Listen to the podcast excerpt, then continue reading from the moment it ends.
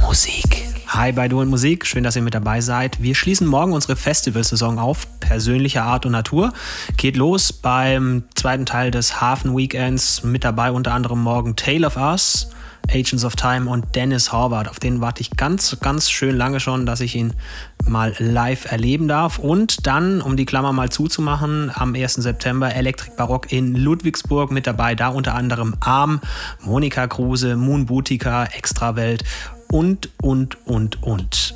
Der Mix heute ist genau das die Festival-Rahmenbedingungen, was die Acts angeht oder die Remixe in irgendeiner Form, sind beide Termine vollständig hier abgebildet. Viel Spaß und euch einen schönen Festivalsommer. Du und Musik.